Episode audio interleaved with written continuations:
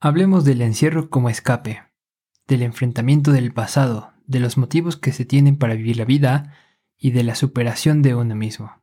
Hablemos de la segunda temporada de Re Zero. Bienvenidos a Diáquefo, Filosofía y Anime, el día que reencarné como filósofo.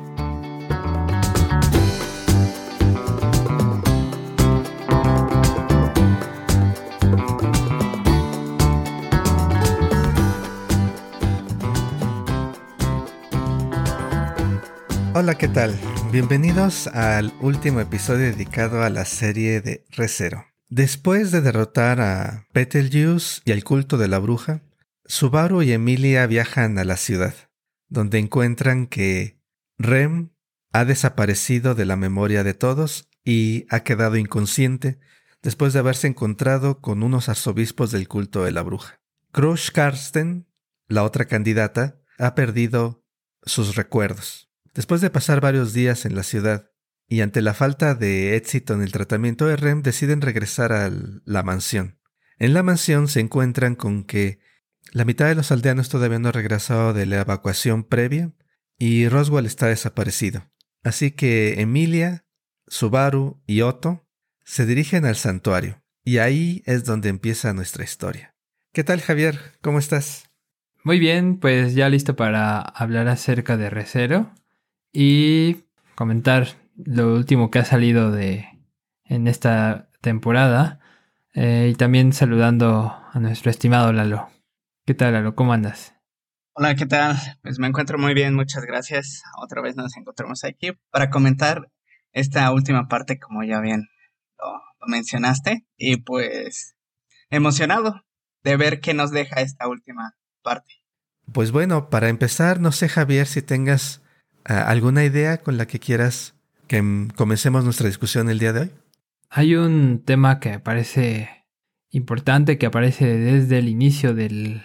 y es la cuestión de las promesas. Antes de partir hacia el santuario, eh, Subaru le hace la promesa a Petra de que regresará y regresará bien, ¿no? Y como símbolo, eh, ahí comparten una especie de pañuelito y Petra se queda como con una parte y Subaru con la otra, ¿no? Y ya de entrada, bueno, igual puede parecer una niñería, pero más adelante iremos viendo que el peso de las promesas eh, no es cualquier cosa, ¿no? Para esta serie. Y bueno, es curioso también la alineación. ¿Quiénes se van, no? Eh, se va Emilia, se va Subaru y Otto, ¿no? Este, teniendo personajes más fuertes, con que han demostrado tener grandes habilidades, eh, eligen a Otto, ¿no? Parece curioso, pero vamos a ver que esa decisión también es eh, importante, ¿no? Este, no solo es conveniente, no solo es porque sea el que maneja el carruaje, eh, va a empezar a tener un papel relevante en la historia y esa es otra característica que me parece interesante o importante tener en mente la cuestión de que muchos personajes van a tener giros fuertes, ¿no? Vamos a ir viendo una evolución a lo largo de los capítulos de varios de ellos, no solamente de Subaru como ha pasado en otras ocasiones. ¿Y qué tal tú, Lalo? ¿Qué te llama de entrada? Lo que a mí me interesaría comentar un poco es este, ya específicamente cuando llegamos a, a las pruebas, ¿no? Como bien sabemos, eh, los aldeanos no pueden salir del santuario porque hay una barrera que lo impide. Para poder salir, lo que tiene que hacer una persona es pasar tres pruebas. Sin embargo, no todas las personas pueden pasar, puesto que solamente aquellos que tienen sangre mixta, sangre mixta, pueden hacerlo. Entonces me gustaría comenzar con, con la primera prueba, ¿no? Con aquella que Subaru comienza pasando, ¿no? ¿Qué es lo que pasa en esta primera prueba? Subaru se tiene que enfrentar con su pasado. Él era un recluido, una persona que se encontraba en su cuarto las 24 horas del día y no hacía otra cosa más que estar ahí. No se aceptaba de cierta manera, ¿no? Y también nos enseñan todos esos recuerdos que él tiene sobre sus padres, sobre su infancia, de que no pudo vivir comparándose con su padre, ¿no? Hasta, hasta donde recuerdo, no hubo algún momento en el que su padre pusiera algunas expectativas sobre él. sino que él comenzó a observar que todas las personas alrededor de él, menos sus padres, tenían esa tendencia a ver lo que su padre había alcanzado en él, a lo que él comenzó a ver que él tenía ciertas flaquezas, a ciertas debilidades que no compartía con su papá. Por lo tanto, terminó recluyéndose y también dejó de ir a la escuela, se encerró en, en su mundo, ¿no? Como bien diríamos. Entonces, ¿qué tanto el aceptarnos proviene de los demás, ¿no? ¿Cómo realmente yo me veo a través de los demás? Eh, si mal no recuerdo, habíamos comentado esta idea la sesión pasada, en donde dijimos que, que los otros, habíamos traído a colación a Sartre, dijimos que los otros son el infierno, pero también los otros son lo que nos ayudan a ver lo que hay e-, en nosotros mismos. Pero en este caso, en el que ya los otros ya se vuelven el infierno, como bien lo, lo dice Sartre, donde ya uno comienza a percibirse a través de los ojos de los otros, ¿cómo es posible el que uno deje atrás esas expectativas que tienen, que se nos han impuesto, para poder, a partir de lo que somos, comenzar a construir algo distinto y aceptar esa diferencia que nos distingue de los demás. Eh, sí, comparto tu opinión, Lalo, sobre la situación de Subaru y, y es algo, para empezar, como inusual que salgan los papás, los padres de los protagonistas de anime y se les dé un lugar central donde realmente los conoces como personas. En general, si ves todos estos de, de Isekais, eh, se van al otro mundo y, desaparece toda su vida anterior. Ya ni siquiera mencionan a sus padres, ¿no? Y sin embargo aquí Recero sí eh, aborda ese tema de dónde viene Subaru y cuál era su relación con sus padres. Y como descubrimos, eh, no era mala. Sus padres estaban ahí para apoyarlo. Y también nos preguntamos, bueno, ¿qué fue lo que hizo que Subaru se volviera un recluido? ¿Qué fue lo que como él ah, se autodescribe en, el arco anterior, alguien que no hacía nada, que perdía el tiempo, debe haber pasado algo grave, ¿no? Algo dramático, eh, quizás esperamos, pero realmente no, no, no pasó ninguna tragedia, nadie lo atacó directamente, no tiene ni su papá ni su mamá están presionándolo, al contrario, están dándole el espacio para que él resuelva el conflicto o el problema que pueda tener. Entonces dices, bueno, ¿cómo ocurre esto? Y viene lo, lo que tú comentabas, ¿no? De estar a, a la altura de las expectativas del otro. Esto que oye Subaru de niño, de, es hijo de su papá, es hijo de Natsuki, y Natsuki es, es esta figura en el barrio local, quizás, en el pueblo local, que es conocida por todos. Alguien que es aceptado y buscado y admirado por la comunidad. Y Subaru quiere estar a la altura de, de eso, pero es algo que él mismo decide buscar. Y cuando no logra, no logra, según él, estar a esa altura, se recluye. Y creo que tiene que ver con el problema, quizás al final lo podamos mencionar o ahorita si gustan también, que está en, eh, quizás en, en, en, esta parte de la sociedad japonesa y quizás no nada más en ellos, en donde em, jóvenes se recluyen, se retraen de la sociedad, y en particular por esto, ¿no? Porque no quieren estar eh, sujetos a las expectativas sociales, no quieren exponerse a las críticas eh, de otros, y quizás lo podamos, podamos nada más mencionar rápidamente este otro anime, eh, Welcome to the NHK, donde se ve más dramáticamente, no sé, más centralmente esta situación. Pero es similar a algo así lo que, lo que vemos que es la vida de Subaru.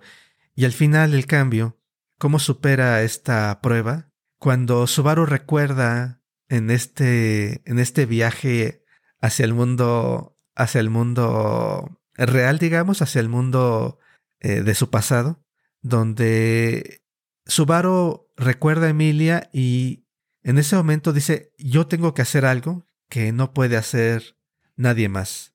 Ahí puedo ser yo mismo, no ser simplemente una herencia, no un reflejo, algo que depende de la figura eh, del Padre, sino ahí estoy yo por mí mismo, lo que le permite superar esta prueba.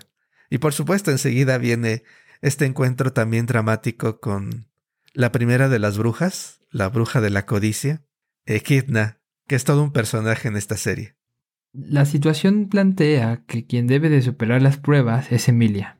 Se nos... creo que es Roswald quien lo comenta, ¿no? Nos, nos dicen o nos da la impresión de que ella debe de liberar a los presos, a quienes están en este campo como de retención que se ha vuelto el santuario.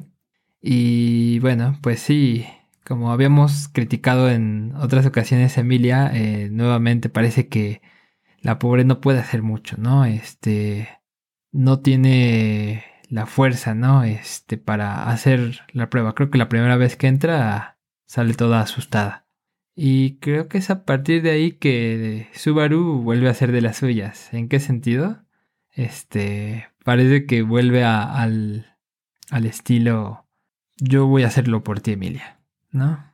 Y de alguna manera, pues es regresar a ese punto, ¿no? Donde no se valora la responsabilidad que tiene Emilia. Y Subaru empieza a asumir otra vez responsabilidades que quizá en teoría no le tocarían, ¿no? Él no está postulándose para ser el gobernante del reino. Eh, claro, él quiere apoyar a Emilia, no lo dudamos.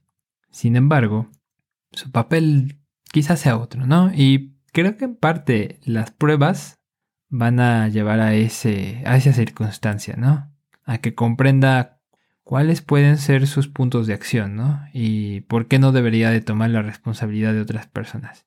Ahora sí, ya regresando un poco al punto, eh, ciertamente la liberación o, o la aprobación de la primera prueba tendría que ver mucho con una comprensión y una valoración de Subaru Natsuki consigo mismo y con esa forma de verse como alguien que decidió apartarse del el plano social, ¿no? Eh, como bien decías Aquiles, la cuestión de los hikikomori, de los recluidos o los apartados, eh, es un tema muy japonés, ¿no? En el sentido de que es un fenómeno social que se puede escuchar bastante por esas, latitudes. Y bueno, eso nos hace pensar, claro, pues Resero está escrita por un japonés. Es una obra pensada para un público japonés que ha tenido una escala y un alcance global interesante, ¿no? Pero nos ofrece una perspectiva sobre un tema que podemos encontrar, eh, en el que podemos encontrar resonancias con otro tipo de cuestiones, ¿no? Quizá el encierro, por ejemplo, en países como el nuestro, como en México, tendría que ver con un encierro en las redes sociales, un encierro en hacer tu micromundo ahí, eh, en ese, en los comentarios dentro de redes sociales, pero no, este, no, no sería un encierro como el de los hikikomori que te metes al cuarto y hasta te tienen que llevar de comer ahí porque si no, este, te mueres de hambre, ¿no? Y de alguna manera la superación que tiene Subaru, eh, que es esta salida del santuario, tendría que ver con eso, ¿no? Con asimilar que quizás si tienes una importancia social, ¿no? Y que la mirada de los otros puede ser un factor también determinante para tus actos, pero no quedarte, eh, como bien decía Lalo, ¿no? En este infierno, sino eh, empezar a ver que tu acción va a tener un impacto para los otros y eso no lo debes de perder de vista porque puedes afectarlos, ¿no? Y de alguna manera creo que eso es lo que va a ayudar en el desenlace de esta historia a la liberación, ¿no? Este, en todo caso podríamos preguntarnos, ¿no? ¿Qué será esto? Una representación del encierro de los hikikomori, eh, pero a nivel pueblo entero, es decir, todo el pueblo está encerrado, ¿no? Y ¿Quién sería el Hikikomori mayor aquí? Pues si no otro que Roswell. Roswell sería el que ha provocado este encierro. Él tiene pleno conocimiento de que si se dirigía hacia allá con quien se dirigiera, se iban a quedar encerrados, ¿no? A menos que se superara la prueba. Primero, este, sí, hablar sobre el encierro, ¿no? ¿Qué podemos decir del encierro que a lo mejor vivimos en México? Yo creo que al igual que Subaru, en cierta manera el encierro tiene que ver con el hecho de no tener que mostrarse tal cual uno es a los demás también. Aquí en México yo creo que lo ligaría un poquito más con este factor. Eh, y lo tendría que ligar con el factor del bullying también, ¿no? Muchas de las veces uno tiende a recluirse en sí mismo, ya no digamos eh, a un extremo de encerrarse en el cuarto, pero también a recluirse en sí mismo, eh, en el pensar que los demás este, simplemente están ahí, pero para molestar. E, y esto viene por parte del bullying. Veamos eh, el término derogativo. Veamos el término derogativo que tenemos aquí en México para llamar a cualquier persona cuyas cuyos hobbies eh, no es no van de cuyos hobbies no van de acuerdo al estándar de las personas comunes friki, ¿no? Y ya no sea cualquier persona que le guste anime o cualquier otro tipo de persona, ¿no? Si, si tú no eres capaz de salir y embriagarte o hacer este tipo de actividades socialmente aceptables, te vuelves en un friki, ¿no? Eh, cuando comentas esto de de que quiere asumir responsabilidades que no le tocan eh, yo me preguntaría por qué, ¿no? Porque él tiene esta tendencia a seguir tratando de salvar a Emilia. Yo lo veo como el hecho de que él quiere mostrarse como un héroe para los demás, porque no hay con quien se pueda comparar. ¿Qué es lo que pasa en su mundo, no? En su mundo él no puede ser un héroe, porque hay un estándar de héroe. ¿Ese estándar quién es? Su papá. Aquí lo, que sucede ya en este nuevo mundo es que él quiere ser un protagonista de lo que sucede. Y es por ello que creo que quiere tomar esa batuta para poder ah, aparecerle a los demás, no solo como Subaru, pero con, como Subaru con el mote de héroe. Soy Subaru, el héroe, que me presento ante ti. Es un una creación del yo mismo a través de los demás. Creo que es un tema muy amplio y quizás podamos regresar a él en al final cuando hablemos sobre, sobre la obra en general, porque creo que tiene que ver con el mensaje que, que trae toda la obra. Pero ahora en este arco eh, hay, hay, un montón de, de, eventos y personajes y muchos cambian, no nada más Subaru y ahorita ya mencionaban a Emilia y en este episodio empezamos a ver, más que empezar a ver, vemos un cambio a lo largo de, de toda la serie, que empieza cuando Emilia, como tú también nos recordabas hace un momento, Javier, tiene que superar eh, las pruebas del santuario para que la gente pueda ser liberada. Básicamente tenemos ahí a todo un grupo de gente que están siendo retenidos, secuestrados, hasta que alguien logre superar las pruebas del santuario. Y Emilia lo intenta eh, y fracasa totalmente. Queda inconsciente y, básicamente Subaru tiene que entrar, entra para tratar de, de ayudar, ver qué pasa. Y ahí es donde Subaru vuelve a, eh, a tener, de hecho es ahí donde ocurre la primer, esta prueba que, que acabamos de mencionar.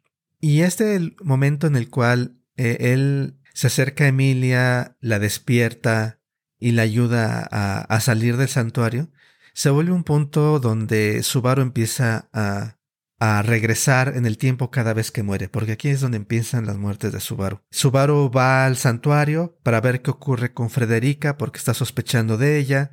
Resulta que alguien lo mata allá. Y luego regresa o vuelve a aparecer frente, eh, vuelve a aparecer en este momento junto a Emilia. Y ahí es donde tiene la primera esta primera prueba. Luego, de nuevo, vuelve a ocurrir. Esta vez, en esta ocasión, eh, es atacado por Garfield, pero es teletransportado a un lugar diferente. Ocurre esta parte terrorífica de la inmensidad conejuna, donde no sabes qué son, pero es otra de estas grandes bestias mitológicas de la historia, comparables a la ballena blanca del arco anterior, en donde lo devoran vivo obviamente es entendible, ¿no? Cuando está regresa, regresa de nuevo a este momento en, en, el santuario junto a Emilia, que está inconsciente, Subaru empieza a perder la, la, razón y es llamado de nuevo frente a la bruja de la codicia. Ahí es donde Subaru empieza a aprender sobre eh, las brujas, empieza a conocer a, a varias de ellas y también intenta, como lo que tú decías, Javier, tomar el lugar de Emilia, hacer lo que ella al parecer no puede hacer. En este momento es cuando supera la primera prueba, luego supera la, Intenta pasar la segunda y ocurre este momento crítico donde Subaru, como dicen, el presente inconcebible, donde Subaru eh, se enfrenta con la posibilidad de que todas esas veces que ha estado regresado en el tiempo, ha estado dejando a gente detrás, está yendo, yendo a mundos paralelos, a mundos distintos, y cada vez que se, ha suicidado o ha muerto, ha dejado a muchísima gente en sufrimiento.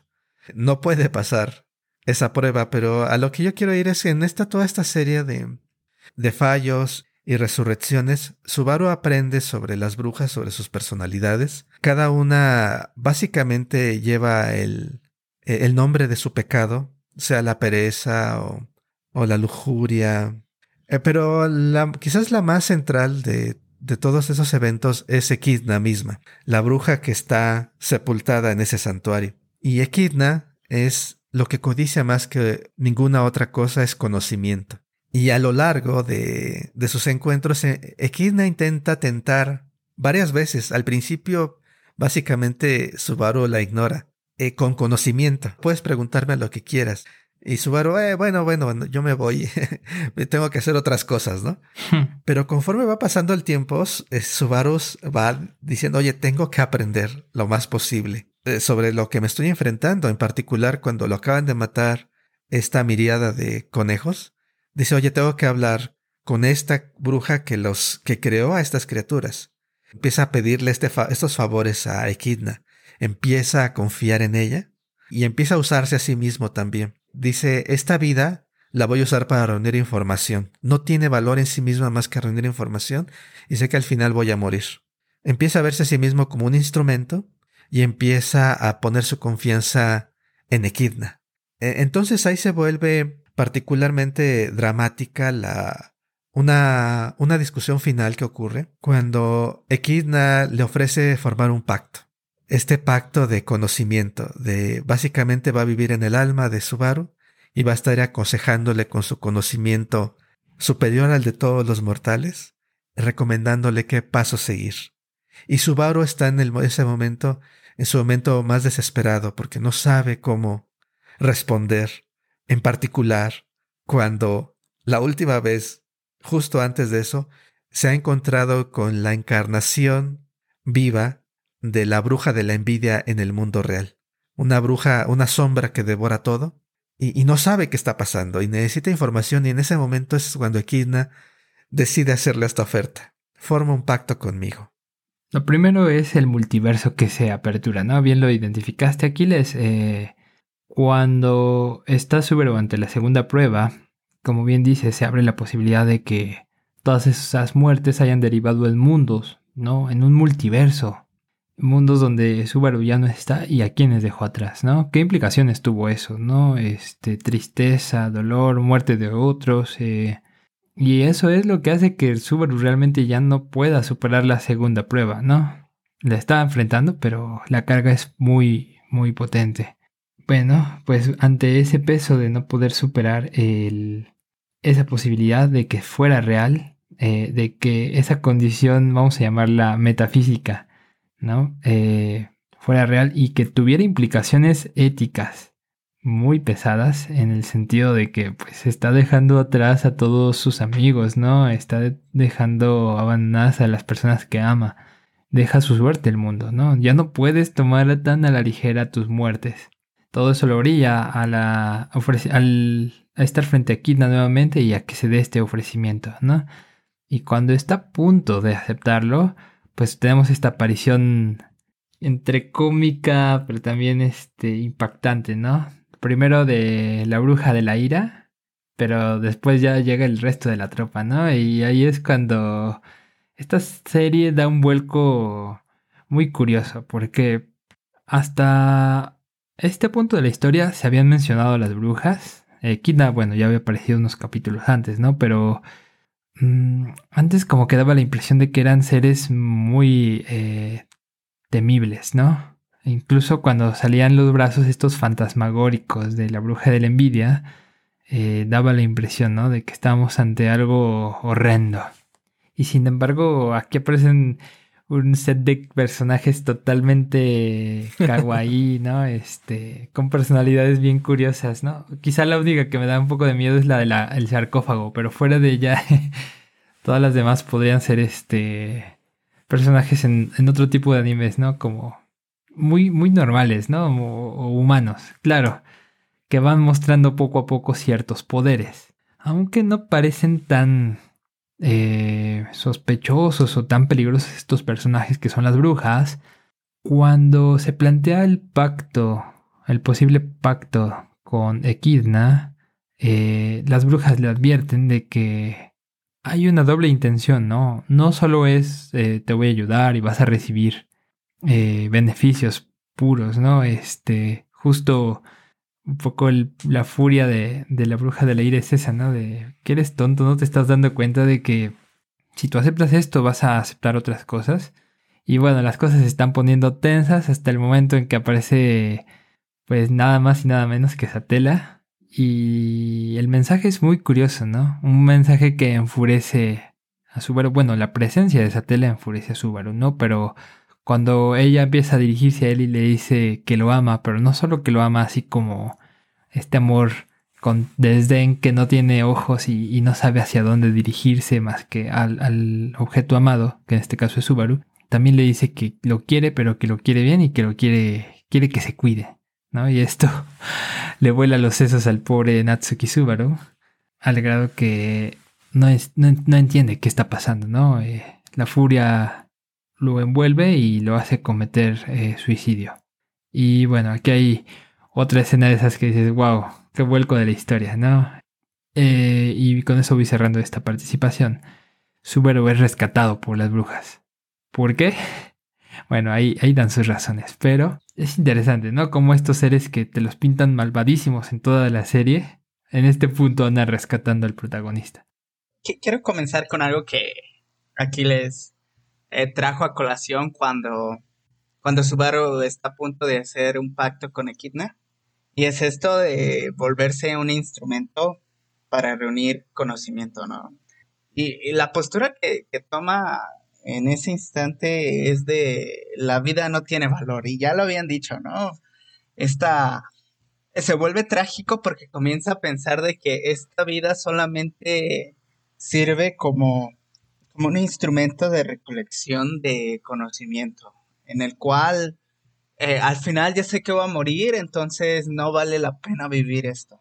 Pero e, este, esta misma idea deriva en, en la guía que también voy a traer a colación, la guía que tienen tanto Beatriz como Roswell. A mí me da la impresión de que es la misma idea detrás de estos dos personajes que hace que se parezcan a Subaru. Porque lo que Kina, como bien lo comentan, es que ella ofrece una guía, una guía para, para poder tomar las mejores decisiones. Sin embargo, como ya bien lo comentaron, en esta, en este multiverso que se abre, en el cual uno puede saber lo que uno pierde o lo que uno gana tras la muerte, bueno, de Subaru, es que realmente ponerse a pensar qué es lo mejor eh, suena complejo, ¿no? El hecho de que te digan, oye, es que esto es lo mejor para ti, esta es la mejor decisión que tú puedes tomar, implica el hecho de que hay algo que estás perdiendo, ¿no? Ya después, eh, cuando llegas a Tela y le, le dice, yo te amo y por ello quiero que te cuides, es cuando creo yo eh, que Subaru comienza a comprender que el autocuidado de uno mismo también refleja amor. La negligencia que luego tenemos sobre nuestros cuerpos también está reflejando un deseo de esta vida no tiene sentido, no hay no hay valor en vivirla lo, que quiero hacer es esta conexión, ¿no? De cuando Subaru entiende que al cuidarse a sí mismo es capaz de apreciar la vida y a, través de ella apreciar todos los momentos, a pesar de que él sabe que puede morir, que la vida es disfrutable. Ya, ya que traje a colación el libro de Beatriz, esta orden que le da Equidna a Beatriz, dale este libro hasta que aquella persona llegue. Eh, lo, que, lo que le trae a Beatriz 400 años de soledad y de tristeza, ¿no? La pregunta, pues ahí es, pues, ¿quién es esa persona? ¿No? Y la pregunta no la podemos hacer nosotros mismos. Pero ¿qué es lo que pasa con Beatriz, no? Beatriz está obsesionada con esta idea de esa otra persona, esa otra persona que no tiene rostro. Ahí es cuando Beatriz, a través del abrirse hacia los demás, ella puede decir, pues esta persona puedes ser tú. Y otra vez lo voy a relacionar un poco con nuestras experiencias cotidianas. Cómo saber a quién amar, ¿no? Cómo realmente saber que esa persona que se me presenta ante mí es la indicada. Y no existe, desde mi punto de vista, no existe realmente una forma a priori, una forma fuera de la experiencia que nos permita saber que la persona que está enfrente de nosotros es la correcta. Solamente es a través del poder experimentar, compartir, convivir con esa persona que puedes tú decir, ah, sí, es ella la correcta o es él la correcta. ¿Qué es lo que hace Beatriz al final, no? Es en esta apertura cuando ella termina aceptando que esa otra persona nunca tuvo cara, nunca fue alguien específico, sino que dependía de ella misma. Eh, esta relación que, que tiene Equidna con, con Beatriz es particularmente interesante porque hasta este momento Equina se nos había mostrado como una persona amigable. De hecho, Subaru le dice, tú eres la, la más razonable de todas ellas. Es curioso ver cómo desde el principio, prácticamente cuando, después de ver a sus padres, de darle esa oportunidad de, por así decirlo, despedirse de sus padres, e hace otro movimiento que puede verse en retrospectiva bastante manipulativo, en el sentido de que le da la oportunidad a Subaru de decirle a alguien por primera vez que él puede regresar después de haber muerto. Y es algo que nunca le había podido confiar con nadie, porque siempre estaba la, la mano de Satela aterrándolo.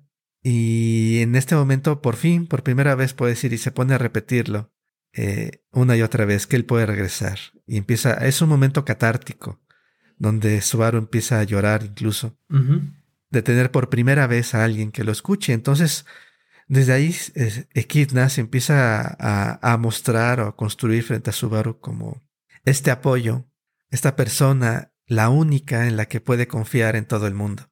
Entonces, cuando se revela la naturaleza de la relación entre Equidna y Beatriz, o al menos cómo cómo ve Equidna a Beatriz. Eh, se, es más dramático el cambio. La figura de Equidna se vuelve de alguien razonable, amable, en esta figura también monstruosa. Entonces esta relación se revela en particular después de que aprendemos que Beatriz estaba esperando durante 400 años debido a la promesa que le hizo a Equidna. Llega este, este momento, el momento de decidir si va a formar un pacto o no. Y Subaru le pregunta, antes tengo que saber algo. ¿Por qué hiciste que Beatriz prometiera esto? ¿Por qué le pediste esto a Beatriz? Y ella le dice, porque es interesante. Quería saber qué es lo que iba a hacer. Y, de hecho varias veces lo dice antes de, cualquiera que sea tu decisión, va a ser interesante. No, no importa cuál sea, la, la voy a aceptar. En ambos casos voy a estar aprendiendo algo nuevo. Y en estos momentos cuando Subaru se da cuenta de la monstruosidad de Echidna, en el sentido de que ella no ve realmente a las personas, sino todo lo que ve es la búsqueda del conocimiento, de saber cómo funciona el mundo, y en particular el mayor enigma, cómo funcionan las personas, cómo deciden, qué nuevos caminos, y Subaru es, el vehículo perfecto para ella porque con él podría intentar una y otra vez explorar todas las posibilidades. En este discurso que, que hace en un episodio donde hasta la cámara gira alrededor de ella y demás, eh, en donde eh, expone su devoción y le ofrece todo, incluido, dice, este cuerpo, te lo ofrezco eh, como compensación por darme todo este, estas posibilidades de conocer.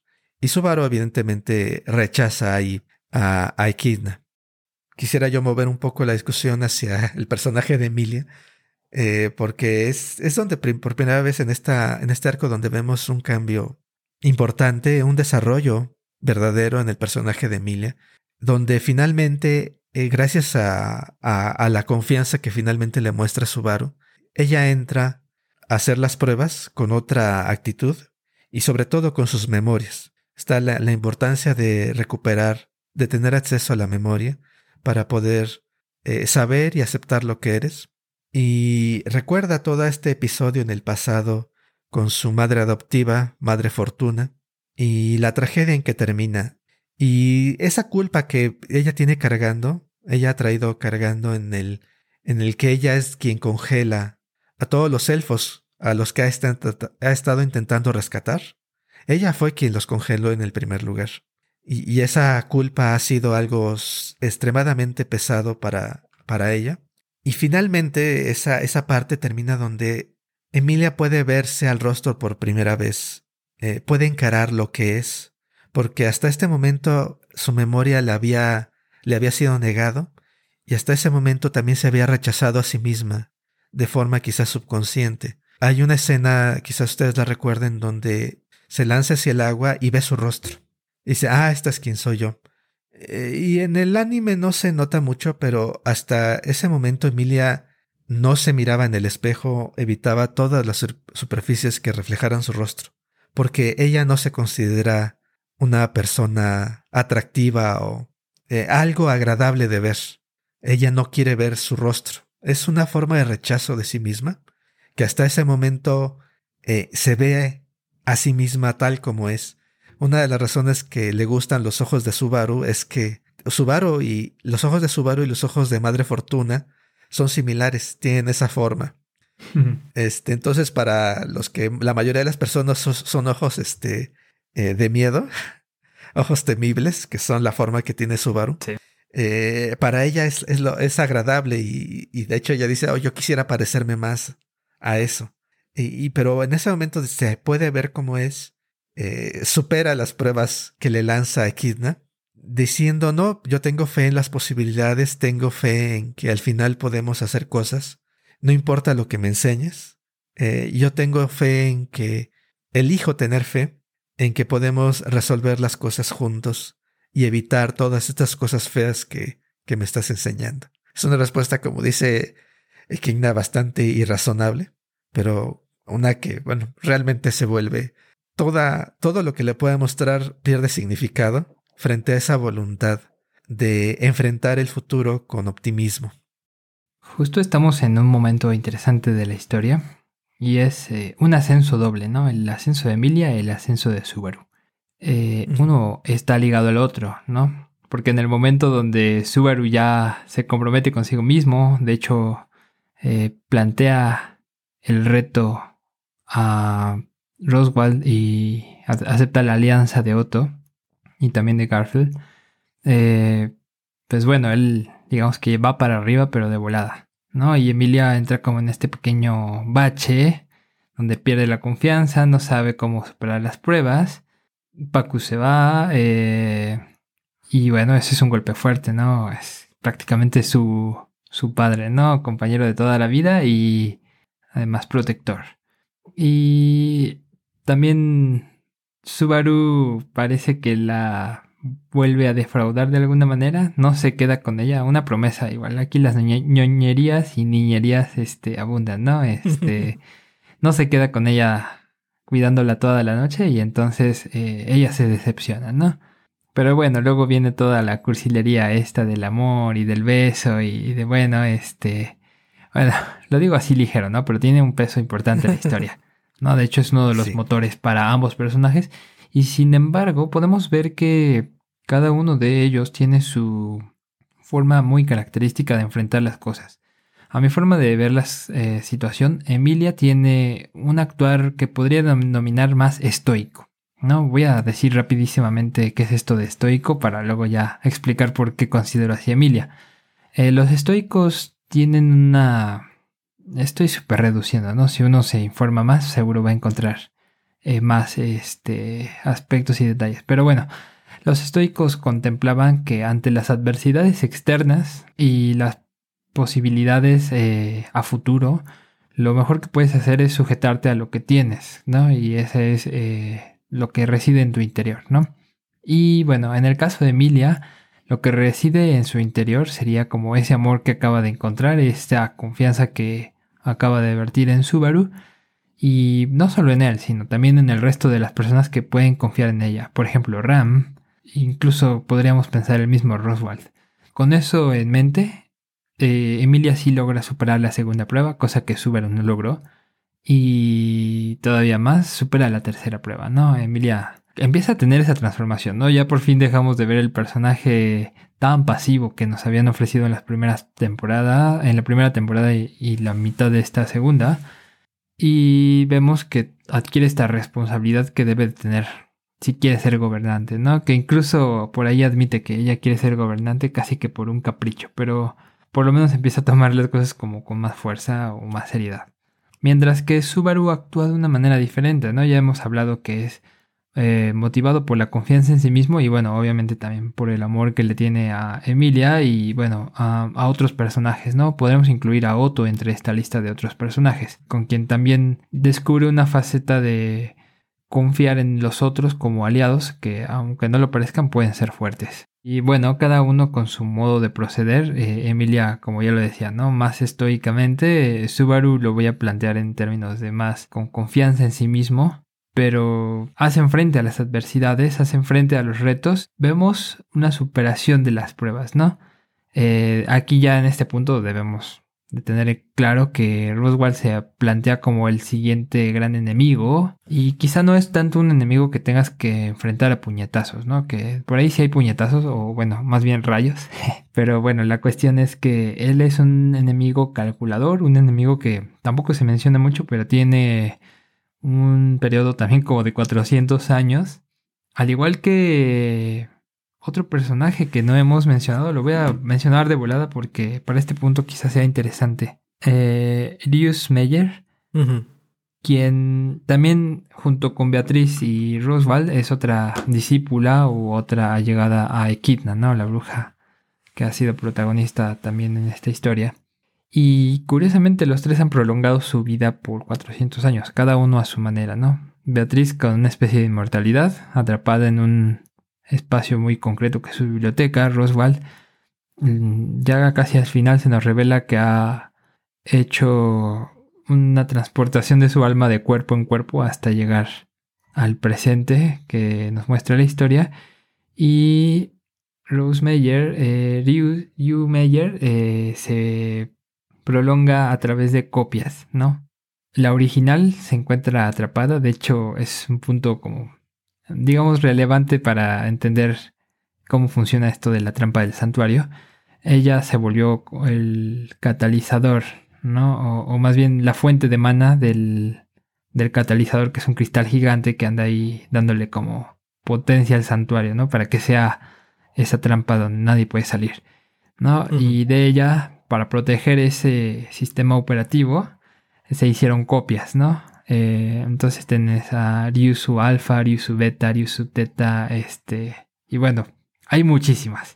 Algunas tienen unos papeles, otros otros. Eh, sin embargo, son tres personajes que de alguna manera tienen un paralelo similar a Subaru. Han vivido muchas vidas. ¿no? En algún punto Roswell lo revela, ¿no? Yo también estuve en tu papel. Eh, quizá él, no tiene la capacidad de revivir y reiniciar en cierto punto, pero también tuvo muchas vidas, ¿no? Tuvo que enfrentar eh, durante mucho tiempo ese ir y venir, ¿no? Y de alguna manera hacia el final de la historia es lo que nos... es un poco el temor de Beatriz, ¿no? Y por qué no puede aceptar tan abiertamente la mano de Subaru. Tú te vas a ir, yo tengo una vida inmortal y para mí es tu vida es un abrir y un cerrar de ojos, ¿no? cuando me dé cuenta tú ya ni vas a estar aquí, ¿no?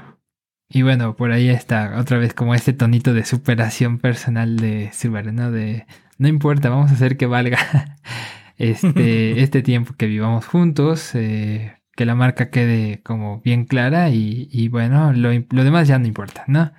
Ah, bueno, hay, tiene ciertos aspectos el personaje de Subaru, pero bueno, entendemos el móvil, ¿no? Y pues bueno, creo que el tema de la eternidad, el tema de las cosas que pueden perdurar por largo tiempo ante la insignificancia de la vida humana es otro de los puntos centrales que nos ofrece esta segunda temporada, ¿no? Eh, ¿Cómo nos posicionamos ante ello? Pues bueno, la actitud de Subaru ya la hemos visto, ¿no? Ese disfrutemos, explotemos eh, la situación lo más que se pueda. Bueno, quizá por parte de otros personajes también tendría que ver eh, lo que se va a quedar, ¿no? Eh, como cierto legado que se puede identificar ahí. digamos que esa podría ser otra forma de afrontar esa cuestión de la inmortalidad. Lo que traigo a colación es más que nada ¿Qué es lo que hace vivible la vida? Subaru nos ha traído muchísimos escenarios en los cuales uno puede pensar que la vida realmente no vale la pena vivir. Sin embargo, ya con este cambio que tuvo en su personaje, al, hablar con Betty, al menos si hay una razón por el cual podemos vivir la vida. Y esa razón son los otros. Entonces, los otros se, se nos muestran como esa paradoja, ¿no? tanto como esa pared con la que chocamos, pero también puede ser como esa otra salida para mostrarnos quiénes realmente somos y hacer de esto algo muchísimo mejor de lo que pensábamos al principio. Bueno, después de la victoria viene el breve juicio de, de Roswell, un Roswell derrotado, un Roswell que ha perdido su libro, este libro que Ram en una pelea, pelea contra, contra su amado, y, por amor se enfrenta a él y, destruye aquello que, que está atrapando a esta persona a la que quiere. Y bueno, se forma una alianza entre Roswell y todos los demás, a regañadientes por parte de la gran mayoría, y termina la historia con, con Subaru finalmente volviéndose aquello que nada más pretendía ser en, en la temporada anterior. Es nombrado caballero gracias a sus méritos, esta transformación que ha habido en su interior, esta transformación psicológica, porque creo que es una historia que trata principalmente del cambio interno. Eh, y resultado del cambio interno es que se resuelven todos estos conflictos en el mundo externo.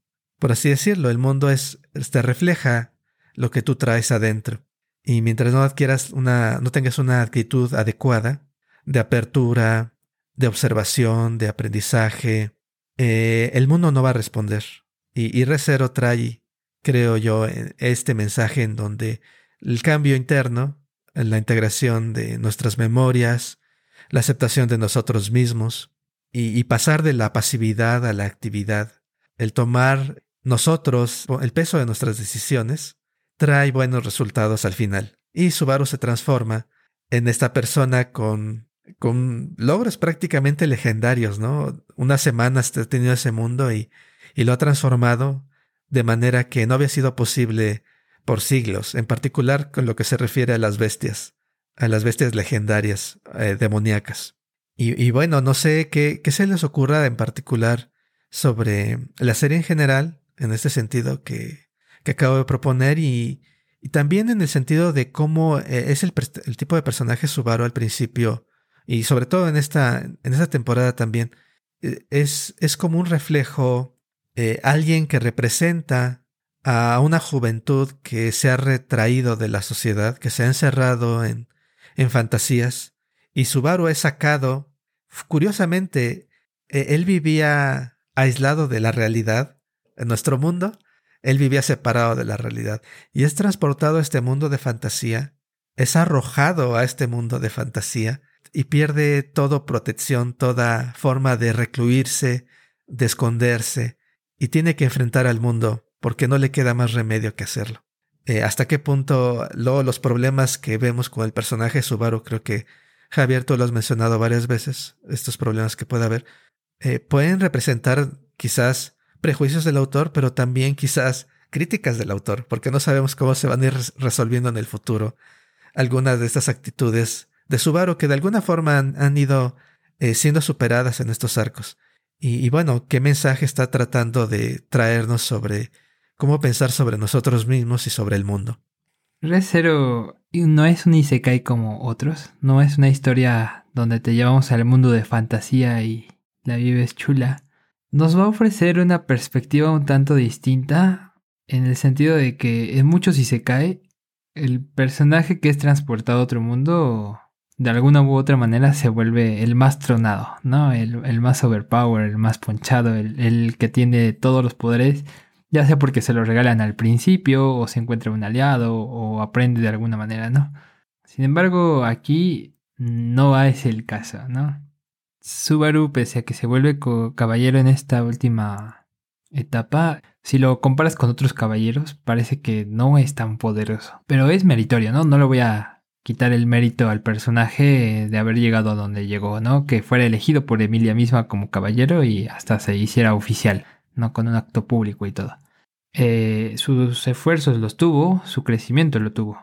Lo que me lleva a ver a Recero como este, esta historia donde si uno no aprende no avanza, por un lado. Pero por otro lado, y algo que también es fundamental o nuclear, es las relaciones tampoco vas a poder avanzar si tú no logras eh, comprender, por un lado, la importancia que tienes para otras personas y por otro lado, que los demás te pueden ayudar también a ti en tus labores, ¿no? No puedes hacerte tu cargo de todo, ¿no? Y eso es lo que decía al inicio, ¿no? Eh, otros Isekai se concentran mucho en, bueno, tú ya conseguiste o el poder legendario, o la espada legendaria, o la protección divina, o lo que sea, no importa pero aquí no existe tal y si lo hay, pues a Subaru no se lo dan. A lo que le dan a Subaru son buenos amigos y eh, pues bueno, unas buenas palizas también, ¿no? Y a base de eso es que se desarrolla como personaje, ¿no? Entonces, este, eso es lo que yo pondría como punto central, punto característico, ¿no? Eh, sobre lo que nos preguntabas, Aquiles, ¿qué es esto qué cara nos ofrece Recero en relación a esta etapa que quizá estamos viviendo actualmente en el mundo, ¿no? Donde quizá vivimos eh, encarcelados en, eh, o aislados eh, de un ambiente social, pues bueno, yo considero que ciertamente es un tema central para la serie R0, eh, la evolución de Subaru de alguna manera es, es este, este salir, ¿no? Y este empezar a confiar, ¿no? Como bien dijo Eduardo en algún punto. No, ya no puede ser solo el caballero que la salva a todas y ya. Tienes que actuar de otra manera. Y bueno, un poco creo que va para allá R0. Todavía es una obra que está eh, en proceso de salir nuevas temporadas en el anime. Eh, por lo que nos has platicado Aquiles, creo que tampoco está cerrada la historia en la novela. Así que pues toca esperar un poquito y cuando salgan nuevas temporadas, pues aquí tendrán nuestros comentarios sobre Recero. Yo me quedo con, como dijeron, eh, creo que lo único que haré es parafrasear un poco lo que ya se comentó. Este hecho de que sí, la historia, la, la historia nos presenta en sí una evolución eh, no hablando del personaje tal cual, sino una evolución de, esos momentos difíciles que tiene que afrontar, ¿no? En los cuales los lleva a tener más coraje, más valor, a apreciar las cosas que tiene más cerca. Y es esto, esto también, eh, me quedo también con esta relación, como también lo comentó Haf, lo hemos estado comentando, de cómo eh, el otro, tanto el otro como yo, nos presentamos en una relación necesaria, ¿no? No solo me construyo yo mismo a partir de lo que pienso, sino también a través de los demás. Y este, esta doble capacidad que tiene el otro de presentarse a mí, yo también, claro, ¿no? Uno se presenta ante el otro y es a partir de ahí que uno comienza a comprender el valor que tiene para sí mismo y para los demás, como el valor que los demás también tienen para nosotros. Es ahí cuando el otro también sale, ¿no? Sale para decir, yo aquí estoy para brindarte ayuda y no estás solo. Me quedo con eso y también esto, esta pregunta que, que nos hacía Ezequiel sobre si Recero es un reflejo de una juventud retraída.